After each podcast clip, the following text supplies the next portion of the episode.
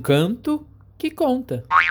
Na floresta africana, dia de muito calor, estava um elefante devagar no seu andor, pois estava mesmo quente de fazer um suador.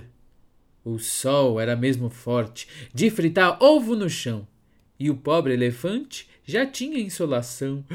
Ai, bem faria um pouco d'água para minha hidratação. Mas será? Será que estou sonhando?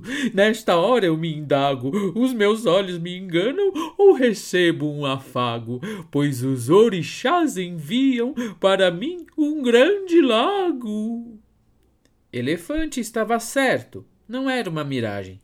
Era um lago geladinho para refrescar a viagem. Vou agora para a água, lá farei minha hospedagem. O singelo elefante pôs sua roupa de nadar. Preparou um grande salto. Um, dois, três, eu vou pular! Mergulhou na água fria para enfim se refrescar. Já estava dentro d'água, não estava mais na beira, e sentiu em sua tromba uma pequena coceira, que depois foi aumentando. Não era da passageira. Ora, trombas, mas, mas que chato, pois não para de coçar, o olho lacrimejando e, e começa a piorar. Ai, ai, está chegando a hora, que vontade de espirrar! Vocês sabem que o espirro de um grande elefante não é daqueles pequenos. É um espirro gigante, de estremecer a terra, um estrondo alucinante. Ah, ah, ah, A ventania foi forte, foi tamanho o trambolho que na saída do espirro ele perdeu o seu olho. Foi pro fundo do lago, ficou o bicho caolho. Elefante ficou tenso, ele berra e trovoa. Ora, trombas, o meu olho foi pro fundo da lagoa. Começou um rebuliço que a todos atordoa.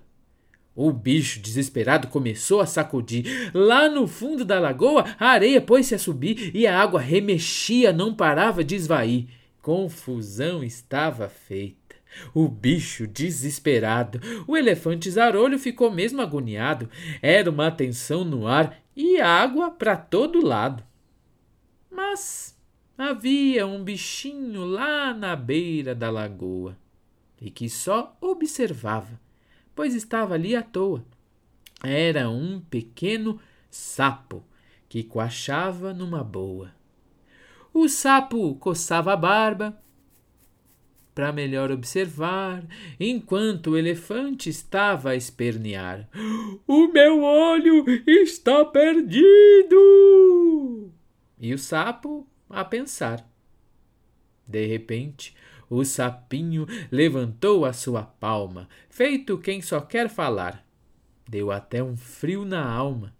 Disse ao grande animal: Elefante, tenha calma. Aos ouvidos do elefante, aquela frase voou. Ao chegar em seu destino, ele logo congelou. Uh, uh. Ficou só ali parado e, na calma, ele pensou. Enquanto ele pensava, começou a acontecer. A água não sacudia e parou de remexer, transformou-se em espelho. Dava até para se ver. A areia, que estava causando um grande estrago, foi logo se acalmando, feito quem recebe afago, e pousou bem tranquilinha lá no fundo desse lago. O caolho elefante Calmamente então olhou para o fundo da lagoa. E o que foi que ele encontrou? Lá estava o outro olho! Bem feliz ele ficou. Ele entra em desespero, mas o sapo logo diz: Elefante, tenha calma. Vá com a tromba, o seu nariz. Calmamente pegue o olho, bem tranquilo. O que me diz? Dito e feito, O elefante, num gesto muito preciso, pegou o olho no fundo e depois, num improviso, colocou o olho de volta e abriu um grande sorriso. Com os dois olhos brilhantes refletindo a sua alma, ele vê o nobre sapo alegre batendo palma. Então disse: Neste mundo é preciso muita calma. É por isso que ainda hoje, quando vês um elefante, ele anda bem tranquilo, de um jeito elegante. Ele agora é bicho calmo e virou um ser pensante. Essa fábula africana agora termina assim. Virou um cordel ligeiro e foi escrito por mim. Mas lhe digo que agora o cordel chegou ao fim.